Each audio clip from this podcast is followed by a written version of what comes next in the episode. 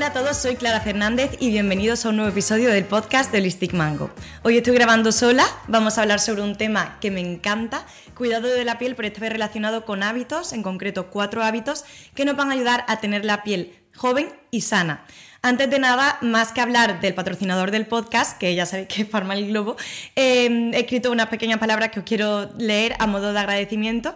Como sabéis, durante todo este mes de noviembre hemos tenido diferentes descuentos en la farmacia con motivo del Black Month. Y bueno, simplemente he escrito unas frases que os quiero transmitir a todos los que lo estéis escuchando. Quiero aprovechar este espacio más íntimo para agradecer vuestra confianza en los pedidos de este Black Month. Hemos ido superando récords semana tras semana y más allá del valor económico que pueda tener una venta, para mí supone un reconocimiento a la divulgación y una demostración del sentido de comunidad. Aunque doy por hecho que hay ventas que han entrado por Google o publicidad de personas que no nos conocen, quiero agradecer a todos aquellos que desde Madrid, Barcelona, País Vasco o cualquier ciudad de España han confiado en este mes en nuestra farmacia para sus pedidos. A mí personalmente me permite trabajar en lo que más me reconforta, divulgar, conectar y compartir. Prometemos seguir trabajando para mejorar cada día y mantener vuestras expectativas. Gracias de corazón de parte de todo el equipo de Farma el Globo. Entonces, dicho esto, que no quería dejar la oportunidad pasar eh, porque realmente nos sentimos súper felices con, la acogida del Black Friday y con todos los nuevos clientes. Em, pues ya está, ya os lo digo por aquí para que todos lo podáis escuchar y, y sintáis agradecimiento de nuestra parte. Así que Pasamos a lo que realmente venís a escuchar, que es el tema mm, del día, sabiendo que antes de todo el episodio hablamos del tema del mes, que en este caso el objetivo que tenemos para este mes es el evitar ese secuestro de la atención que tiene el móvil en nosotros y que al final pues nos evita estar más presente en el día a día. ya lo hablaba con Ana, con mi hermana en el episodio anterior, que era algo que las dos nos queríamos proponer y hoy os he mm, he escrito unos cuatro o cinco consejos que yo misma me estoy aplicando por si alguien de vosotros os puede venir bien seguirlos también, ¿vale? Entonces, em, básicamente, el motivo de este objetivo es que al final, cuando estamos continuamente atrapados con el móvil y conectados con redes sociales, llega un punto en el que em, cada vez estamos más desconectados de lo que está pasando en el mundo real y que incluso se ha visto que igual que hay un ambiente obesogénico, también hay un ambiente de mm, ese secuestro de la atención y de estar continuamente, eh, pues ya no solamente mm, consumiendo contenido, sino teniendo el gesto de mirar continuamente el móvil comprobando cualquier cosa, ya sea WhatsApp, mail o yo qué sé, cualquier tontería que cada uno pueda tener el vicio de, de, comprobar. Entonces, yo me he apuntado aquí varios consejos que os voy a decir. El primero sería consumir contenido consciente y evitar, o sea, un contenido dirigido. ¿Qué quiere decir eso? Por ejemplo, em, si yo sé que quiero ver un vídeo de una youtuber que me encanta, que sé que son, imagínate, 12 minutos, pues yo lo veo. Pero lo que evito es entrar en la aplicación en modo TikTok, que al final te aparece un para ti, que está mm, pensado para precisamente eh, secuestrar tu atención durante mucho tiempo y estar viendo vídeos mm, chorra uno tras otro eh, que a lo mejor pueden ser interesantes, pero realmente un contenido que está pensado para engancharte. Entonces, yo mm, lo que intento evitar entrar en ese tipo de redes o meterme en la pestaña de, mm, siguiendo, que al final es contenido que, bueno, más o menos me puede servir o interesar más allá del algoritmo que puramente pretende engancharte. Entonces, eso sería el primer consejo, pues consumir contenido consciente. El segundo sería eh, dejar el móvil fuera del alcance en situaciones como pues puede ser mm, estar trabajando y el móvil dejarlo en otra habitación o estar, si estás viendo una serie, pues dejar el móvil en otra habitación para evitar estar en mil cosas a la vez o, mm, o simplemente eso, pues cuando estamos descansando no tener el móvil continuamente en la mano. Tercer consejo sería establecer hábitos en los que no entre el móvil. ¿Qué quiero decir con esto? Pues, por ejemplo, salir a dar un paseo sin necesidad de llevar el móvil en la mano. Em, yo que sé, salir a tomar un café sin el móvil en la mano.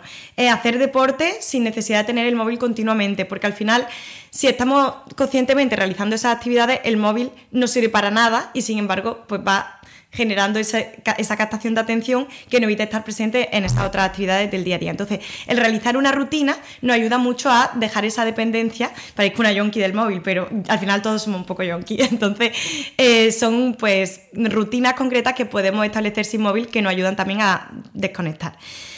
Y luego también eh, algo que mm, yo quiero intentar hacer y que no hago es establecer horarios para cada cosa. Por ejemplo, un horario en el que yo mire el mail. Pues que sea, imagínate, de 9 a 10 de la mañana todos los días miro el correo, pero no estar continuamente abriendo la aplicación del correo, comprobando si me ha entrado algún correo, si hay algo urgente, porque al final nunca desconectas. Entonces, establecer horarios para determinadas acciones, pues ya sea, por ejemplo, en mi caso, pues mirar las estadísticas de... Mm, Instagram o mirar las escuchas de el podcast o para determinadas acciones relacionadas con el mundo móvil, redes sociales, establecer cierto horario. Esto quizás es un consejo más orientado a creadores de contenido, pero, pero al final el, el, correo, el WhatsApp, etcétera, todo el mundo lo usa, o sea que pues determinados horarios para determinadas acciones relacionadas con el móvil. Y esos serían los consejos que yo mm, me quiero aplicar eh, para estas próximas semanas. Ya os contaré en el siguiente episodio a ver qué tal y espero que os sirvan. Y con esto cerramos el apartado del propósito o hábito del mes. Entonces, hábitos para tener una piel joven y sana. Tengo el guion conmigo y lo voy a ir mirando durante el episodio porque hay muchos términos que no quiero que se me pasen y muchas ideas en la cabeza. Entonces iré revisándolo con vosotros para mm, asegurarme que todo lo que tengo escrito lo cuento. Antes de entrar en materia, vamos a recordar de episodios anteriores que hay dos tipos de envejecimiento. Principalmente está el envejecimiento causado por factores externos, que es lo que conocemos como el esposoma, ya sea la radiación, la contaminación, el humo del tabaco, la dieta, el estrés, etc. Y luego hay un envejecimiento eh, cronológico, digamos, programado, em, en el que pues, se manifiesta esa disminución del recambio celular, eh, se produce esa pérdida de elasticidad en la piel, una disminución de la función de la célula encargada de sintetizar colágeno y elastina. Entonces, todo ello lleva al final a un, envejecimiento en la piel. Entre toda esta mezcla de factores que se producen en el envejecimiento, hay dos concretamente que se dan claramente en todos ellos. Uno es la glicación y otro es la oxidación. Digamos que la glicación está más relacionada con la degradación de los tejidos de nuestro cuerpo y la oxidación más relacionada con el daño a las células. Entonces, vamos a hablar de estos dos procesos porque luego cuando veamos los hábitos vais a entender súper bien cómo influyen esos hábitos en estos dos procesos claves en el envejecimiento. Entonces, primer proceso que sería la glicación. Yo voy a poner ejemplos prácticos para que lo entendáis, ¿vale? A nivel cutáneo, a nivel dermatológico, lo que entendemos como glicación es la unión o la reacción entre el azúcar de la sangre, la glucosa sanguínea, y las proteínas de nuestro cuerpo. En concreto vamos a hablar del colágeno y de la lactina, ¿vale? Esto, para que os hagáis una idea, una reacción que ocurre también con la comida. Por ejemplo, cuando nosotros ponemos un filete en una sartén, se produce esta reacción de glicación y vemos que se produce mm, ese tostado, esa, reacción que se llama de Maillard, que es clásica de la glicación. ¿Qué ocurre con este proceso cuando se unen los azúcares con las proteínas? Lo que ocurre es que se producen Em, unos resultados de ese proceso que se llama productos finales de glicación avanzada, ¿vale? Que se acumulan en la matriz extracelular de nuestra piel. ¿Qué ocurre? Que el colágeno y la elastina son células que tienen eh, un recambio muy lento, es decir, hasta que vuelven a, a cambiarse pasa mucho tiempo. Por lo tanto, acumulan muchos productos de finales de glicación avanzada, es decir, esas reacciones malignas que se producen en nuestro cuerpo se acumulan mucho en nuestras fibras de colágeno y elastina, ¿vale?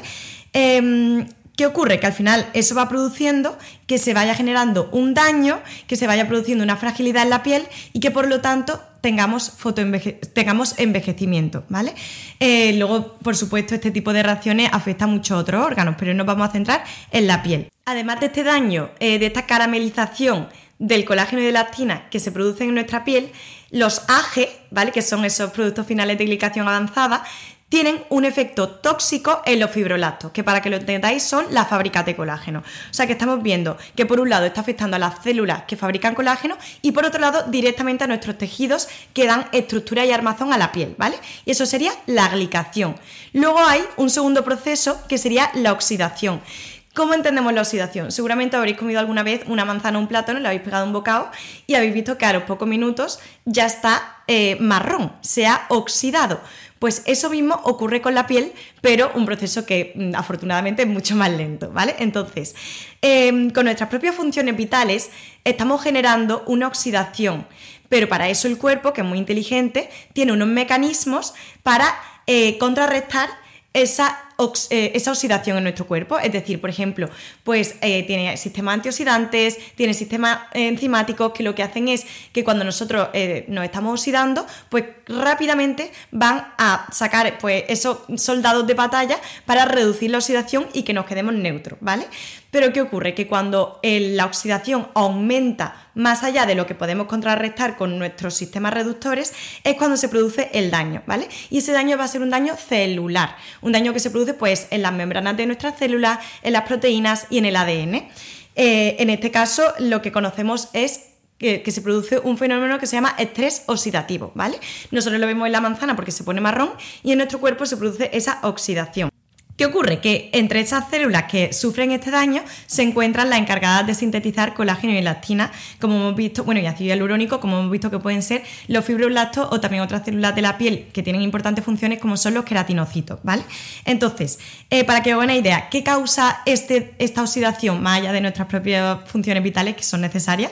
Pues tendríamos mm, principalmente la radiación, la contaminación, el humo de tabaco, eh, todos esos factores son los oxidantes que esto de episodios anteriores cuando hemos hablado de los antioxidantes, que por eso lo usamos por la mañana, para evitar este daño de forma tópica, ¿vale?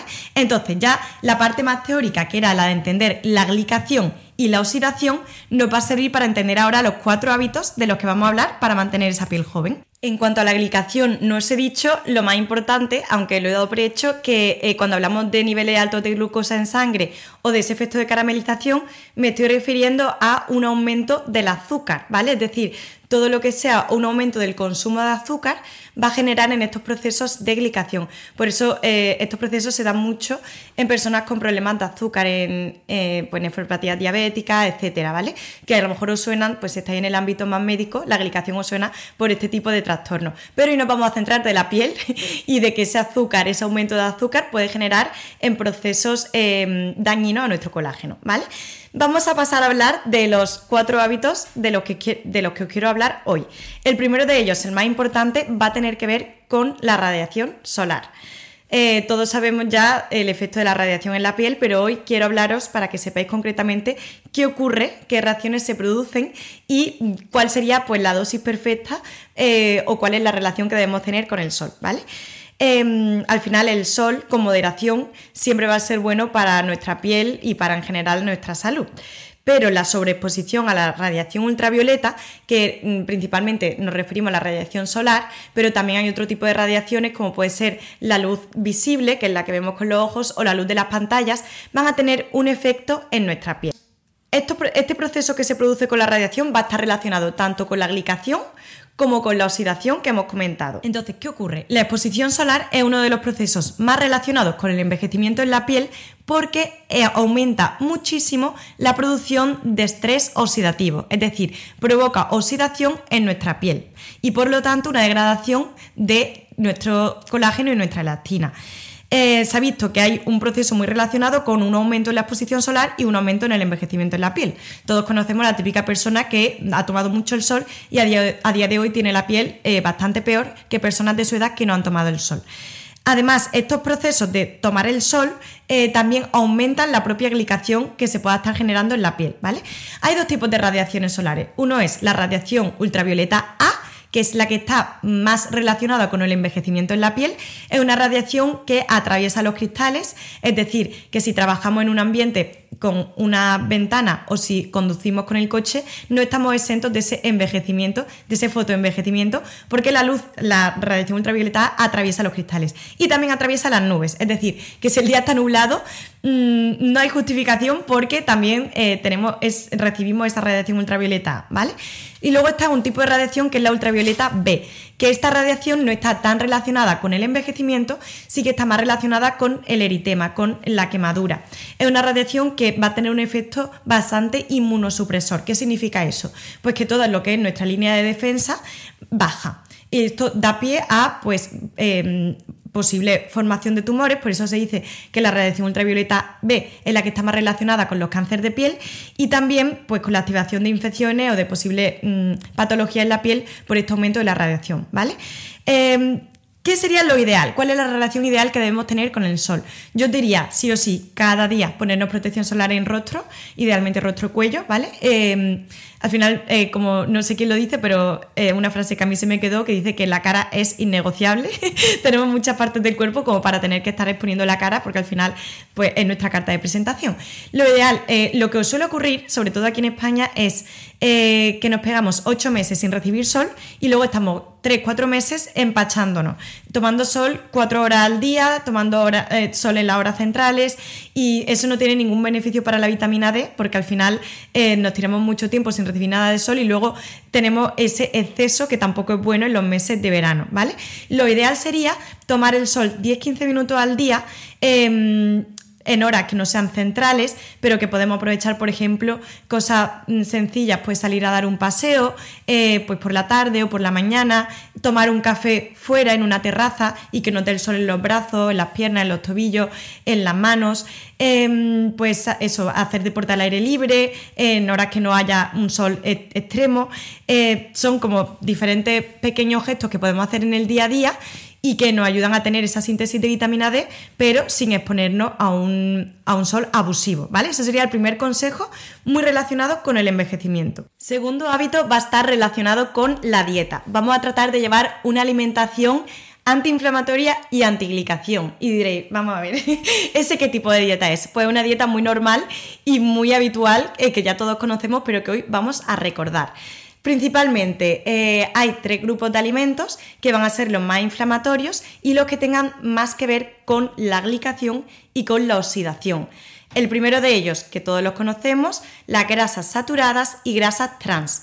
¿Dónde se encuentra? principalmente en carnes procesadas, como pueden ser los embutidos, alimentos procesados con aceites, normalmente aceite de girasol y diferentes grasas trans que pueden tener pues, eh, los típicos procesados que compramos, ¿vale?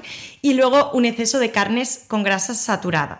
Eh, la carne saturada en exceso tampoco es buena y puede generar una inflamación. Pero lo peor de todo, esos embutidos procesados y los ultraprocesados en general que tienen estas grasas trans. Segundo grupo de alimentos, eh, el azúcar. El azúcar no hay que pensar en él como em, el azúcar de mesa blanco, sino que es el que menos me preocupa, porque por lo menos si sabes que te lo estás tomando. El que más me preocupa es el que no sabemos que estamos consumiendo. Em, no es ninguna novedad que muchísimos ultraprocesados contienen grandes cantidades de azúcares en su interior, ¿vale? Eh, y luego también hay alimentos que generan picos de azúcar sin saberlo. Por ejemplo, muy común, los zumos. Aunque sea un zumo de naranja exprimido en tu casa, ese zumo sin nada de fibra es un chute de azúcar al cuerpo, de fructosa, que va a generar luego problemas, como hemos visto, de glicación y, son innecesarios, la fruta entera.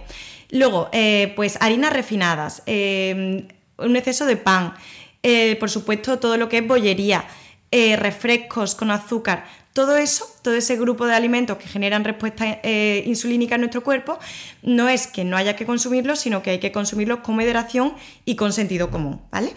Y el tercer grupo que voy a considerar como más inflamatorio para el cuerpo y que debemos evitar consumir en exceso es, por supuesto, el alcohol. Que si no lo digo, reviento, pero todos sabemos que el alcohol no tiene nada de positivo para el cuerpo y para la piel tampoco lo va, lo va a ser. Tiene, produce daños también en nuestro colágeno y en nuestra lactina. Me diréis, vale, eso es lo que no debemos consumir a diario, ¿qué debemos consumir a diario para tener esa dieta antiglicación y antiinflamatoria? Nada que no sepáis. Al final tenemos la suerte de ser un país de la cuenca mediterránea, tenemos la dieta más envidiada de todo el mundo y sin embargo em, parece que que lo hemos olvidado. Al final tenemos tanto acceso a ultraprocesados en los supermercados y también, eh, como llamada de atención a, las medidas de, sanidad pública, eh, a un precio muy barato en comparación con los alimentos reales. Esto, bueno, em, yo eh, hice un año de... Es que os lo cuento, me voy del guion, pero os cuento que puede ser interesante. Hice un año de farmacia en Burdeos, que hice mi Erasmus, y allí di la, la clase de salud pública. Y era muy guay porque precisamente se veía que los grupos eh, con un nivel adquisitivo menor se veía como esa población eh, que tenía menos recursos económicos tenía más problemas de salud derivados de una alimentación rica en ultraprocesados. Entonces, cada semana había un grupo de fruta y verdura eh, seleccionado en el supermercado por menos de un euro el kilo.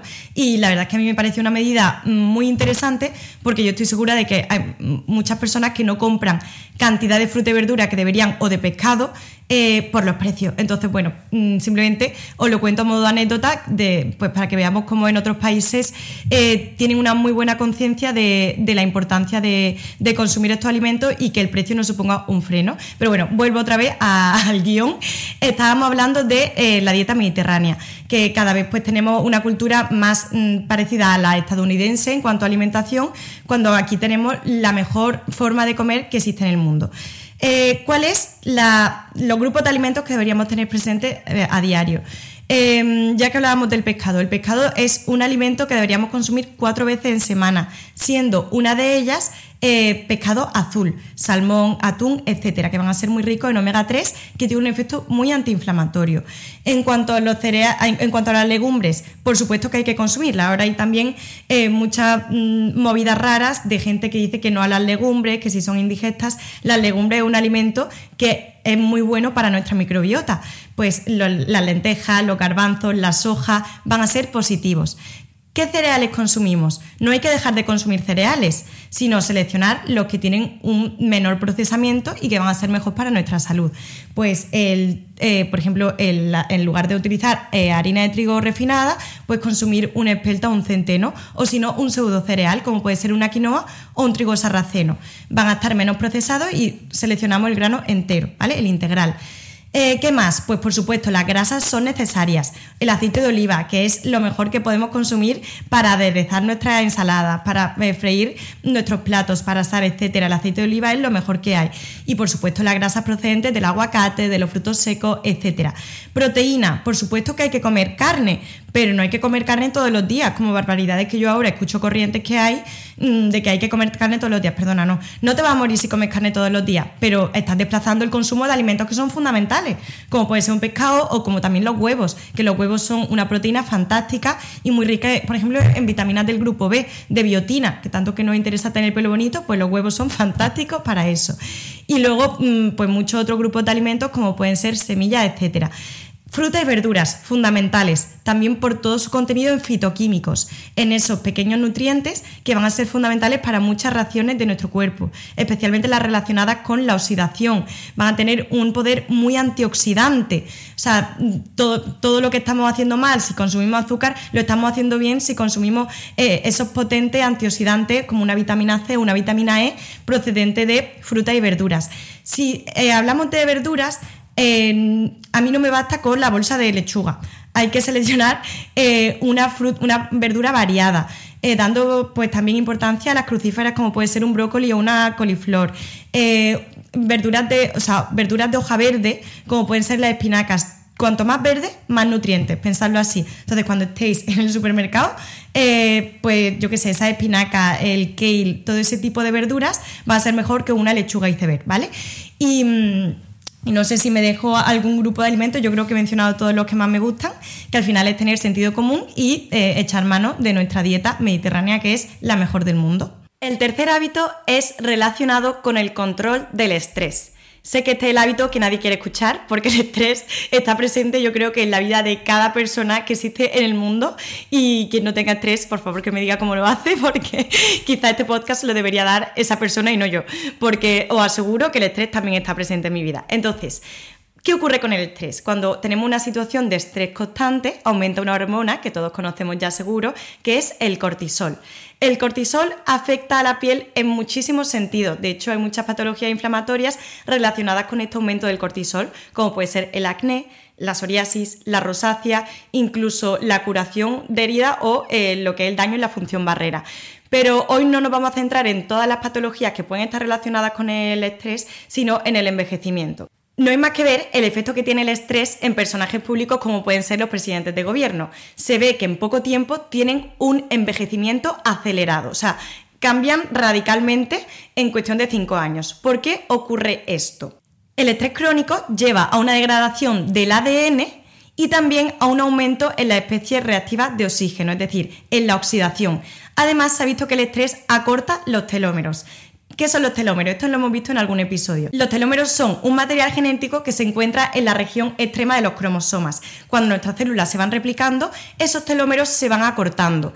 ¿Qué ocurre? Que hay, que hay situaciones en el día a día que aumentan ese eh, acortamiento de los telómeros. Una de ellas, el estrés. Entonces, el estrés envejece a nuestras células y hace que los telómeros se acorten. Entonces, nos quedamos con que el estrés tiene principalmente dos efectos en la piel. El primero, un aumento en la oxidación por los radicales libres y el segundo un aumento en el acortamiento de los telómeros, por lo tanto envejecemos. También se ha visto que hay personas que si tienen mal descanso eh, tienen un aumento en el envejecimiento intrínseco, ¿vale? Pues un aumento en las líneas de expresión, una pérdida de firmeza, una pérdida de elasticidad, etc. Y se ha visto que hay muchas vías moleculares que ocurren en el envejecimiento cronológico, es decir, aquel para el cual estamos programados, que se comparten con el envejecimiento por estrés, por ese aumento del cortisol. Es decir, poca broma, porque eh, claramente pues, es un proceso que se produce en común eh, y si no estuviéramos estresados, pues solamente tendríamos el proceso de envejecimiento cronológico, ¿vale? No sé si me explico. Y diréis, bueno, Clara, ¿y qué podemos hacer para controlar el estrés? Mm, consejito vendo que para mí no tengo, pero digo algo que yo intento hacer a diario y sobre todo, por ejemplo, este mes que he tenido más trabajo de lo normal, eh, o que estoy teniendo más trabajo de lo normal, algo que estoy haciendo, intento hacer todas las noches. Al final a mí me cuesta meditar, o sea, yo soy sincera, mm, no me las voy a dar de yogi cuando yo a las 8 de la tarde lo último que me apetece es ponerme en silencio a concentrarme en la respiración porque os aseguro que no me apetece ni me sale. Entonces, eso sería ideal, pero si como yo os puede costar seguir ese patrón, yo lo que intento es eh, ser más consciente en los gestos del día a día. Es decir, en lugar de dedicar media hora o 15 minutos o 10 minutos a meditar, intento eh, ser más consciente de cada acción concreta para sentirme presente y para no sentir que voy como pollo sin cabeza. Y de hecho diré que lo estoy consiguiendo bastante bien. Ejemplos prácticos. Si te estás lavando los dientes, te estás centrando en lavarte los dientes y no pensando en lo que tienes que hacer mirando el móvil o, o haciendo cualquier otra cosa que no sea lavarte los dientes.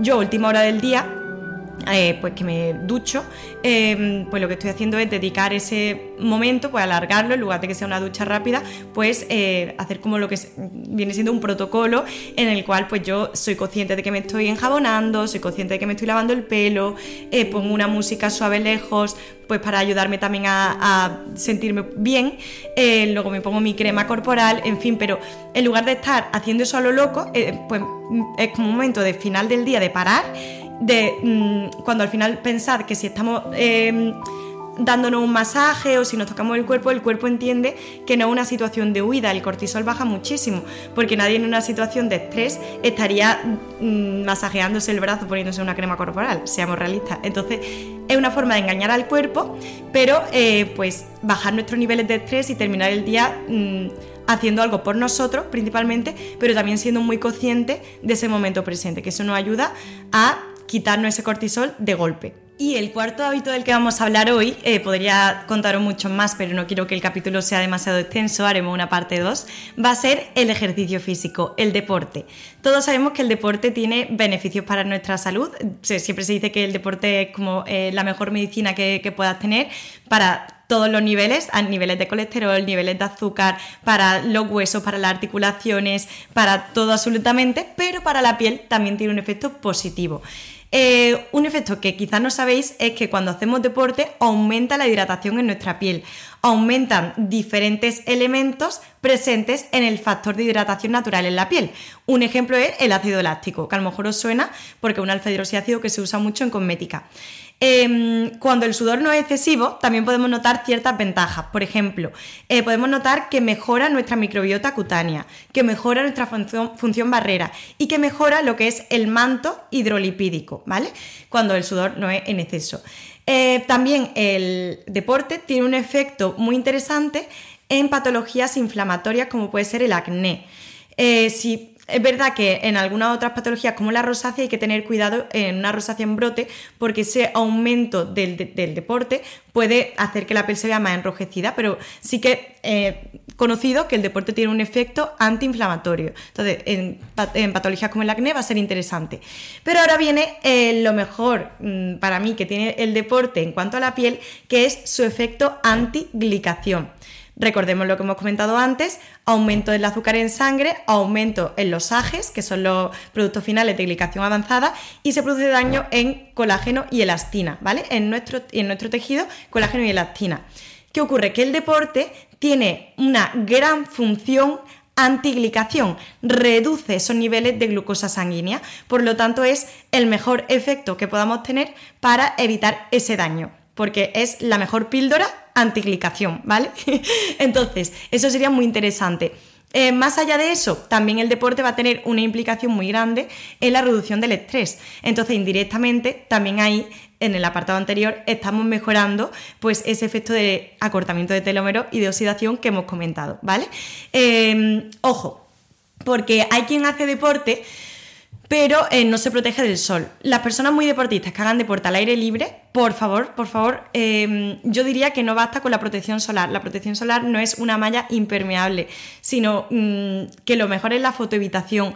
Eh, si es posible no realizar el deporte al aire libre, al aire libre mejor, pero si lo hace al aire libre, ponerte un sombrero, una gorra, eh, todo lo que puedas hacer mejor, porque mm, es claro, eh, como una persona deportista de aire, de, de aire, libre tiene más envejecimiento eh, aparente que una persona que no hace ese deporte al aire libre. Entonces, lo bueno que te da el deporte lo estás quitando si te está dando el sol continuamente. Y luego, por supuesto, más allá de, del envejecimiento, todos los daños graves que podemos tener en la piel, como pueden ser los cánceres de piel, ¿vale? Entonces, si haces deporte al aire libre, sé muy consciente de esto, por favor, y protégete, ponte una gorra y haz el deporte en horas que no sean centrales del día. Así que, dicho esto, eh, habríamos pegado un buen repaso por estos cuatro hábitos. Siento que hoy hemos mencionado temas más técnicos de lo normal, no hemos hablado de productos, pero bueno, yo creo que siempre es interesante tener cierta base porque luego cuando hablamos de productos em, y hablemos de activos, por lo mejor que son antiglicación, etcétera, ya no suena chino, sino que por lo menos lo habréis escuchado en episodios como el de hoy y, también creo que es interesante conocer qué ocurre en nuestro cuerpo para que luego pues veamos lo que, lo que puede ir surgiendo a nivel patológico, a nivel envejecimiento. Entonces, espero que os haya gustado el episodio de hoy. Si os ha gustado, darle me gusta eh, al vídeo en YouTube o podéis valorar también con 5 estrellas el programa en Spotify y todas las dudas que tengáis, dejádnoslas en comentarios en YouTube, que es donde podemos ir respondiendo. Y muchísimas gracias por llegar hasta aquí. Nos vemos en el próximo episodio, espero que con Anita. Y chao.